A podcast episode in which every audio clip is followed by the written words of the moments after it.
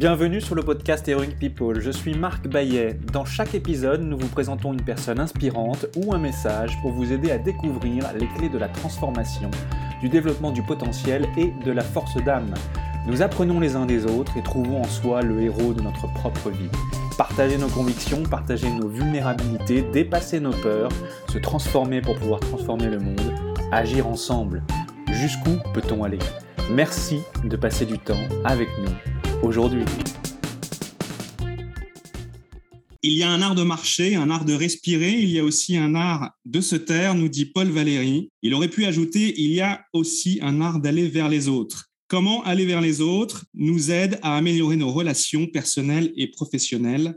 Aller vers les autres, s'il y a bien une personne qui incarne cet état d'esprit à l'écran comme dans la vie, c'est bien vous, Nelson Montfort. Nelson, bonjour. Vous êtes chroniqueur, mélomane, amateur d'humour, jongleur de mots, auteur de plusieurs livres, dont plus récemment Mémoire olympique. Vous êtes l'un des journalistes les plus appréciés du public depuis les Jeux olympiques de Barcelone en 1992, le journaliste sportif le plus célèbre de France que vous êtes et le témoin privilégié de toutes les grandes compétitions internationales, ce qui vous caractérise, interviewer les sportifs, juste après leur match ou compétition pour le plus grand plaisir des spectateurs. Cours de tennis, patinoire, bassin olympique, piste d'athlétisme n'ont aucun secret pour l'intervieweur polyglotte et passeur d'émotions que vous êtes. À votre micro, ces lieux magiques furent souvent le théâtre de mémorables confessions de la part des champions, tant dans la joie que dans la déception. Aller vers les autres, donc, Certains trouvent que parler aux autres est inconfortable, difficile ou intimidant. Il y a pourtant une manière d'accueillir, de souhaiter la bienvenue. Il est possible de dépasser sa timidité. Il y a une manière de mettre à l'aise. Nelson, vous venez nous parler de cet art qui consiste à aller vers les autres, mais aussi de ce qui vous anime et ce que cela signifie pour vous qu'être le héros de sa propre vie. Au préalable, j'ai une première question pour vous. Comment occupez-vous votre temps sur notre planète Terre? Ah ben, vous avez déjà effleuré euh, un certain nombre de ces, de ces passions. Euh, comment est-ce que j'occupe mon temps euh, en étant évidemment proche des miens, en écoutant de la musique qui accompagne ma vie. D'ailleurs, vous, vous entendrez peut-être un fond musical derrière moi. Euh, j'écoute de la musique vraiment toute la journée. et puis, effectivement, en, me livrant, outre, évidemment ma profession, en me livrant à mes passions qui sont le, sport et, le contact avec autrui, ça c'est tout à fait exact. D'ailleurs, dans ma, dans ma profession, mais sans doute y viendront-nous. Euh, c'est ce que je ne cesse de faire. En tout cas, c'est ce que j'essaye de faire. Merci beaucoup, euh, Nelson. Alors, de vos débuts euh, à la presse écrite jusqu'à la télévision, votre parcours est fait de rencontres. Carl Lewis, Tiger Woods, Rafael Nadal, Teddy Riner, Usain Bolt. Il y a peu de sportifs qui n'aient succombé à votre micro. Et puis, il y a aussi, bien sûr, votre duo iconique avec Philippe Candeloro pour commenter le patinage artistique toujours vous êtes allé vers les autres, qu'est-ce que vous répondriez à un enfant de 6 ans qui vous demanderait Mais Nelson, pourquoi il y a des gens qui ont peur d'aller vers les autres? Et pourquoi toi, tu n'as jamais peur? Il y a deux manières de répondre à cette question. Il y a la manière un peu diplomatique et puis il y a la manière sincère. Évidemment, c'est la, deuxième euh, avec laquelle je vais vous répondre j'ai parfois peur d'aller vers les autres. Vous savez, ce n'est pas euh, comment là vous venez de citer un certain nombre de, champions et là de champions vraiment internationaux au palmarès magnifique. Euh, on, ne va pas vers eux comme ça, les mains dans les poches, en disant coucou chez moi. Pas du tout. On y va, en tout cas en ce qui me concerne, avec euh, une préparation, avec si c'est une question évidemment une, une question qui si possible ne tombe pas à plat, mais c'est vrai j'essaie aussi d'y aller avec cette petite touche qui, je pense, fait ma personnalité, qui est une touche de, naturel et de, j'espère, de bienveillance sympathique. Vous parliez tout à l'heure, Marc, il y a quelques minutes, du fait des joies, mais également des déceptions. Je dirais que l'essentiel de ma profession consiste à, à me réjouir des victoires et à compatir aux défaites, sachant qu'évidemment, euh, la première, le premier aspect est beaucoup plus facile. C'est assez facile de se réjouir d'une médaille d'or, etc. C'est l'effervescence générale. De compatir à, la défaite, c'est plus délicat. Il faut trouver les mots. Et non seulement il faut trouver les mots, mais il faut trouver les gestes, il faut trouver la, la, il faut trouver la, la, sincérité. Donc euh, voilà, je dirais que c'est un petit peu un, un, cocktail de tout ça qui fait ce qu'est ma profession et, qui fait ce qu'est ma vie aussi. Parce qu'au fond, dans, dans, dans ma profession, je retrouve beaucoup de ce qui fait ma vie. Le contact avec autrui, c'est cela. C'est-à-dire, c'est des moments heureux et puis c'est des moments malheureux. C'est la, la, même chose dans la vie. Quoi. Je veux dire, on n'est pas là que pour partager des bons moments, on est aussi là pour, euh, pour parfois, enfin le moins souvent possible, mais pour parfois consoler, voilà le mot que je cherchais, mais consoler de manière qui ne tombe pas à plat. C'est très important. Alors, vous pensez bien que déjà dans la vie, c'est pas toujours facile, mais quand vous avez un micro qui s'adresse en plus à plusieurs millions de personnes, parce que c'est ça, hein, c'est de ça qu'il s'agit. Vous savez, le sport la télévision, parfois, c'est plusieurs millions de personnes. Mmh, bien sûr. Donc, il faut encore moins que ça tombe à plat. Rien, rien ne serait pire. Il y a deux choses que je ne supporte pas c'est l'enthousiasme fin. Vous savez, l'enthousiasme euh, qui consiste à, s'exciter pour, euh, sais pas, pour, pour une épreuve qui, qui, ne le mérite pas. Ça, je ne supporte pas. Et, le corollaire de ça, c'est que je supporte difficilement la, la fausse compassion. Parce que la fausse compassion, ça veut dire se mettre soi-même en avant au détriment de l'autre. Et moi, c'est exactement le contraire que j'essaie de faire. L'art de consoler, c'est tout un art. La sincérité aussi. Il y a un intervieweur américain qui s'appelle Larry King, que vous connaissez certainement, forcément. Oui, l'homme aux, bretelles. L'homme aux bretelles, absolument. Il dit Sometimes the simplest question is the best. Parfois, la meilleure question, la, la, meilleure question est la, est la, plus simple. La question la plus simple est la meilleure. Aux Jeux Olympiques de Barcelone en 1992, vous interviewez Carl Lewis, qui a été euh, double médaillé d'or en saut en longueur d'une part et pour le relais 4 x 100 mètres d'autre part. Des années plus tard, il se souvient encore de, votre échange, de, la connexion qu'il y a eu euh, entre vous. Quelle question simple est-ce que vous lui avez posée ah ben, Je m'en souviens très bien parce que c'était mes premiers JO. Euh, là, vraiment, je, débarquais. Je, je, voyais que dans, son regard, il y avait quelque chose qui dépassait la simple performance sportive. Et, et euh, je me souviens plus, exactement quelle était la question, mais en tout cas, je me souviens parfaitement de sa réponse il y a 30 ans hein, quand même, hein, il y a 30 ans. Hein. Euh, je, pense à mon père qui est là-haut dans le ciel et, qui veille sur moi ce soir. Et, c'est drôle parce que quand il a dit ça, euh, en toute modestie, je, pensais la même chose pour moi. c'était mes premiers JO. C'était une nuit étoilée extraordinaire à Barcelone. Et donc, et cette forme d'âme protectrice qui, qui veillait sur lui. Et, je me disais, pour moi, c'est à peu près pareil. C'est pour ça, d'ailleurs, que cette, euh, cette interview, qui était parmi mes toutes premières, hein, mes, mes toutes premières, hein, euh, m'a beaucoup marqué. Je m'en je souviens pratiquement au mot près 30 ans après. Alors, aller vers les autres, on le disait tout à l'heure, certains trouvent que parler aux autres est inconfortable, que c'est difficile ou intimidant. Pourtant, il y a une manière d'accueillir, de souhaiter la bienvenue. Il est possible de, de mettre l'autre à l'aise. On communique par les cinq sens. Et les mots, c'est seulement 7% de notre communication. Il y a 38% qui passent par le ton et, plus de 50% par les expressions du visage, les gestes, mmh. la posture. On appelle le langage euh, non, verbal. Qu'est-ce que ça vous inspire? Je suis tout à fait d'accord avec ça. Je suis tout à fait d'accord avec ça. J'ajoute même que je sais quand, quand ça va bien se passer ou quand ça va un peu moins bien se passer. Effectivement, ce regard, cette manière d'accueillir, cette, euh, cette, cette, connexion, c'est le mot que vous employez à l'instant, qui fait tilt ou pas. Euh, je, sais par avance, dès que je vois la personne, je sais que ça va bien se passer. Et, et je, je, comment, je mets totalement de côté la, la réputation. On me dit, par exemple, là, vous avez cité le, joueur de golf Woods, Tiger Woods, qui paraît-il, qui paraît-il est très dur, etc. et eh ben, moi, je savais que ça allait bien se passer. Je savais, je savais que ça allait bien se passer parce que il faut, il faut que je sorte une, une note d'humour, etc. Et il me dit, euh, parce que bon, ça avait été un peu préparé à l'avance, il me dit, oh, ah, I've heard a lot about you. Lui me dit ça, parce que bon, il voulait quelqu'un qui parle anglais, qui, si possible, s'adresse, connaisse un peu le golf et, s'adresse à un, grand média, France Télévisions, en la circonstance, ce qui était le cas. Et euh, donc, je crois effectivement, et qui parle anglais, je crois que c'est le cas, qui connaissent le golf, je crois que c'est le cas, qui travaille sur un grand média, c'est également le cas. Donc, il me dit, I've heard a lot about you. J'ai dit, mais alors, donc j'ai beaucoup entendu parler de vous. Je dis, là, il faut que je dise quelque chose, parce qu'il faut que j'ai. Et je, je, réponds, et ça, c'est venu comme ça tout de suite. So have I. Moi aussi, j'ai entendu beaucoup, j'ai beaucoup entendu parler de vous. Et ça, ça l'a fait beaucoup rire.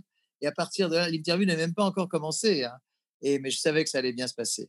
Se connecter à l'autre, c'est pas forcément parler de ce qui se passe euh, sur le cours, ce qui s'est passé sur le cours, sur le green, euh, ah, voir, euh, voir, voir, voir du, du, thème de l'interview. Exactement. Je, je, crois que vous avez cité il y a quelques minutes Raphaël Nadal, c'est l'autre exemple de celui avec lequel il est tout à fait possible de dépasser et même largement le cadre du tennis, tant, sa, comment, sa sympathie est grande, tant sa, sa, personnalité est attachante. Pour rester toujours sur les exemples du, sport, dans, votre livre euh, Mémoire olympique, vous, vous parlez des, des, des équipes euh, qui vous ont euh, inspiré, mais aussi de celles qui vous ont un peu moins inspiré. Donc, il y a eu les, les, les celles qui vous ont inspiré, les, les, les Barjots, l'équipe de, de, de, hand française qui n'a pas gagné, mais qui, par son exubérance, son originalité, son énergie, a fait quelque chose d'inspirant. Non, non, d'autant que j'ai eu l'occasion de rencontrer un ou deux après. Je pense notamment à Olivier Giraud et effectivement, ça m'a totalement conforté dans, dans, dans, cette, dans cette opinion, oui.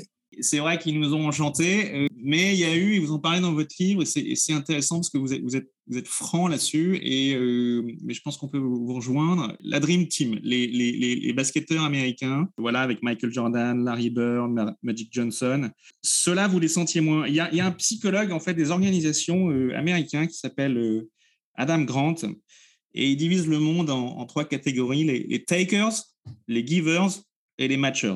Il, propose euh, des stratégies afin de pouvoir une, une culture de générosité et d'entraide dans l'entreprise, afin d'empêcher les salariés opportunistes, qu'on appelle les takers, de prendre plus que leur part. Est-ce que ce modèle vous parle? Est-ce qu'on peut l'assimiler au sport? Euh, ah, Est-ce qu'on trouve des takers et des givers dans le sport? Euh, Est-ce que aider les autres à réussir est-ce que c'est aussi ça, aller vers les autres? Ben, Il y, a, y, a surtout beaucoup plus de takers que de givers. Je souscris totalement à ce que, à ce que vous venez de dire ou de ce que vient de dire cet, euh, cet, cet expert. Adam Grant, ouais. Euh, oui, euh, je ne vais pas faire une obsession sur cette fameuse Dream Team, mais disons que moi, cette Dream Team ne me faisait aucunement rêver. Je veux dire, c'était des sportifs hyper professionnels, des, des, takers, alors vraiment au sens total de ce mot, et moi, j'ai toujours pensé que des Jeux Olympiques, c'était des Jeux Olympiques qui étaient les mêmes pour tous les participants. Et à partir du moment où certains participants commencent à demander, bon, il n'y avait pas encore trop les, selfies à l'époque, etc., mais commencent à considérer d'autres participants comme une sorte de, héros inaccessibles, et inaccessibles ils étaient, puisqu'ils ne logeaient pas au village olympique, ils, ne se mélangeaient aucunement à, l'ensemble des autres athlètes des Jeux.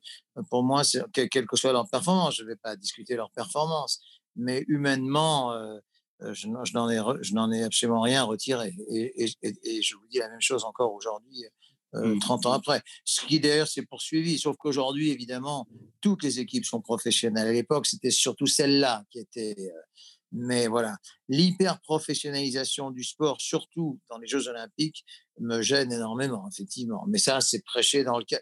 J'allais dire dans le désert. Pas tout à fait dans le désert, parce que je sais que deep down, comme disent les Américains, je ne suis pas le seul à le penser. Loin s'en faut. Mais c'est ainsi c'est ainsi. Mais je, développe également dans ce livre des idées pour le, futur des Jeux Olympiques qui, ne sont pas en, relation avec la, bien-pensance. Mais enfin, c'est ainsi. Voilà, je, suis peut-être un. Je ne sais pas si je suis le dernier des Mohicans, je suis peut-être le premier d'ailleurs. Mais euh, voilà, j'ai certaines idées quant au, développement, quand, quand ce que devient actuellement le sport mondial. Et il y a plusieurs choses qui ne me plaisent pas, voire qui ne me plaisent pas du tout. Et vous avez dit tout à l'heure, parfois j'ai peur. Euh, on disait qu'aller vers les autres, c'était dépasser sa timidité, etc. Vous disiez moi-même, j'ai peur parfois. Euh, qu'est-ce que vous diriez à quelqu'un qui est bloqué dans la vie et qui, a peur d'aller vers les autres? Je lui dirais de commencer par le plus difficile. C'est-à-dire que, bon, vous savez, il y, a certaines personnes qui, bon, qui, qui euh, vous allez aller vers, vers elles, bon, il se passera un entretien, il se passera quelque chose, il se passera un contact ou pas, mais vous n'en retirez pas grand-chose. Si en revanche, vous arrivez à franchir la barre de la timidité et aller vers quelqu'un qui, justement, euh, je, vais vous donner, je vous donner un, exemple assez précis en ce qui me concerne. C'est l'économiste Jacques Attali, que, vous connaissez, que, que, tout le monde connaît. Bon, bon moi, euh, j'avais, j'ai toujours une grande estime pour ce qu'il est, pour ce qu'il écrit. Enfin, j'ai, une grande estime personnelle. Bon, euh, on me dit, euh, c'est pas quelqu'un de facile. Eh bien, il se trouve que le, hasard des circonstances a fait que je l'ai rencontré et que ça a été le monsieur le plus adorable que, qui soit. au, bout de, quelques minutes, euh, l'entretien été quasi terminé. Il me dit ah non, mais on s'est tout de suite tutoyé. On vient, on va aller jouer au golf. Jouer au golf, ça, ça veut dire passer quatre heures ensemble. Et il s'était lié, mais vraiment de façon extraordinaire. Il m'avait parlé de, enfin, de Mitterrand, dont il était le bras droit, comme, vous le savez, etc. donc voilà, je crois que c'est un assez bon exemple. J'y allais vraiment, mais vraiment avec des pincettes, etc. Et il s'est avéré être extraordinairement liant, etc. Donc, pour quelqu'un qui, je, je dirais un peu, je dis, allez, allez peut-être vers le plus difficile. Parce que si le plus difficile, souvent, très souvent, va vous paraître déjà pas si difficile que ça, pas si difficile que ça. Et puis après, ça vous donnera une confiance énorme pour la suite. Ce que, ce que vous dites, c'est qu'il faut être capable de, dépasser ces, ces, présuppositions, ces préjugés, euh, l'idée qu'on se fait du dragon. Très, très jolie expression. Très jolie expression. Je, souscris totalement à ça. Je souscris totalement à ça. Et souvent, vous savez, c'est l'inverse. On dit, ah, celui-là, il est tellement difficile. Et eh ben, souvent, c'est l'inverse. Souvent, c'est l'inverse. Très souvent.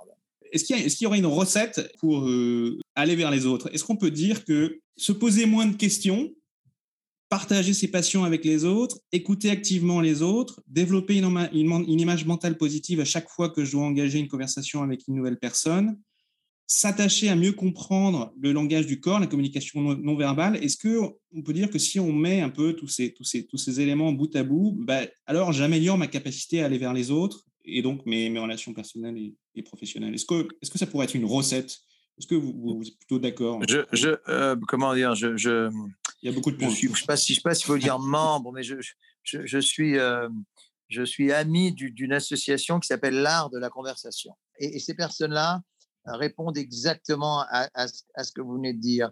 Je, suis également assez proche de, du Lions Club, du Rotary Club, toutes ces associations que vous connaissez bien sûr, qui eux aussi développent euh, complètement ça, développent le, le, enfin voilà, le, le, le fait, surtout dans une société comme celle d'aujourd'hui, je dirais que c'est même devenu totalement indispensable. Quand vous cherchez d'aller vers les autres, c'est pas seulement sur le net ou par Zoom. Bon, là, aujourd'hui, c'est par Zoom parce qu'on ne pouvait pas faire autrement. Mmh. Mais sinon, euh, moi, aller vers les autres, c'est aller physiquement vers les autres. Ouais, ouais. je dirais, et je dirais même que c'est de plus en plus important. D'ailleurs, je, suis assez, je suis assez tactile. Ceux, ceux qui me connaissent savent, voilà. Je, Kinesthésique. Mmh. Oui, moi, j'ai grandement besoin de ça. J'ai grand, grandement besoin de ça. Et, et, euh, et, ça, tout ça me plaît énormément. Ouais. énormément. Une main sur une épaule, c'est c'est rien, mais c'est beaucoup à la fois. mettez la main sur l'épaule de quelqu'un. Ça veut dire déjà que vous êtes heureux de le voir. Euh, je sais pas, moi, moi, pour moi, ça compte beaucoup, tout ça. Beaucoup, beaucoup. Vous êtes mélomane. Quel musicien est-ce que vous, vous, vous rêveriez d'interviewer Et qu'est-ce que, ah. vous, qu'est-ce que vous lui demanderiez? Qu'est-ce, qu'est-ce que, Comment est-ce que vous iriez vers lui? Il y en a deux qui peut-être, il y en a deux, enfin, il y en a beaucoup plus que deux en circonstances, mais deux comme ça qui me viendraient à l'esprit, ce serait Georg Friedrich Handel et, Mozart. Handel parce que euh, ce, qui, ce qui me frappe, c'est, bon, outre un talent absolument gigantesque, euh, une production absolument euh, incroyable, c'est cette générosité. Il y, a, à Londres, dans, sa, dans la maison où il a vécu pendant 30 ans, un, tableau qui, qui, représente l'apothéose de Handel. L'apothéose, donc il, il s'en va, il va au ciel.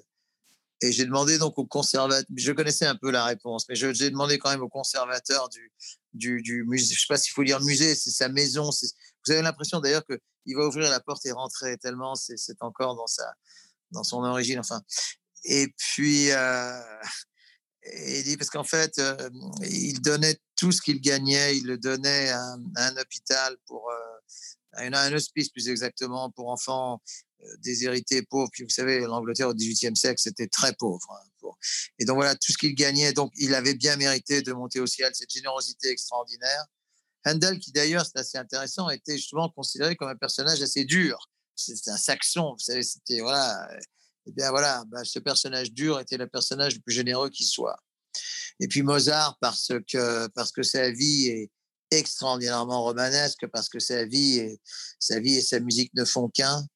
Mozart qui a écrit euh, ses pages les plus gaies alors qu'il était le plus triste dans la vie, et vice-versa pratiquement, et vice-versa. Euh, ça, ça me passionne infiniment. Et, euh, voilà, je, mais il y, en a beaucoup, beaucoup d'autres, mais je ne peux pas, sinon nous ferions des heures dessus, mais voilà, je dirais ces deux-là. Et donc, à la, question comment iriez-vous euh, vers, eux, vers eux ce, ne serait pas par Zoom, évidemment. Bah déjà, à l'époque, euh, c'était plus compliqué. Euh, le Zoom n'existait pas, etc.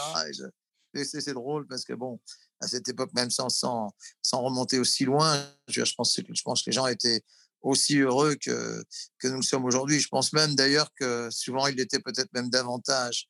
Mais ça, ça rejoint ce, ce, que nous disions il y a quelques minutes, Marc, sur le fait d'être tactile, d'aller vers les gens, de, de, faire des gestes, de, de voilà, ça, ça veut dire qu'on aime les gens. Et ça, c'est pas possible de le faire par, par téléphone ou par Zoom. Euh, encore que nous, on est par Zoom et que je vous aime beaucoup. Mais donc voilà. voilà, c'est sûr que ça, ça crée forcément une, une première barrière, ça c'est certain. Nelson, qu'est-ce qui est important pour vous dans la vie s'il fallait citer trois valeurs essentielles Ce qui reste à la fin, ce sont les, euh, les quatre très jolis mots de la langue française qui ont, euh, qui ont comme pour point commun de, de, de, commencer par la lettre H qui sont euh, honneur, humour, humilité, humanité.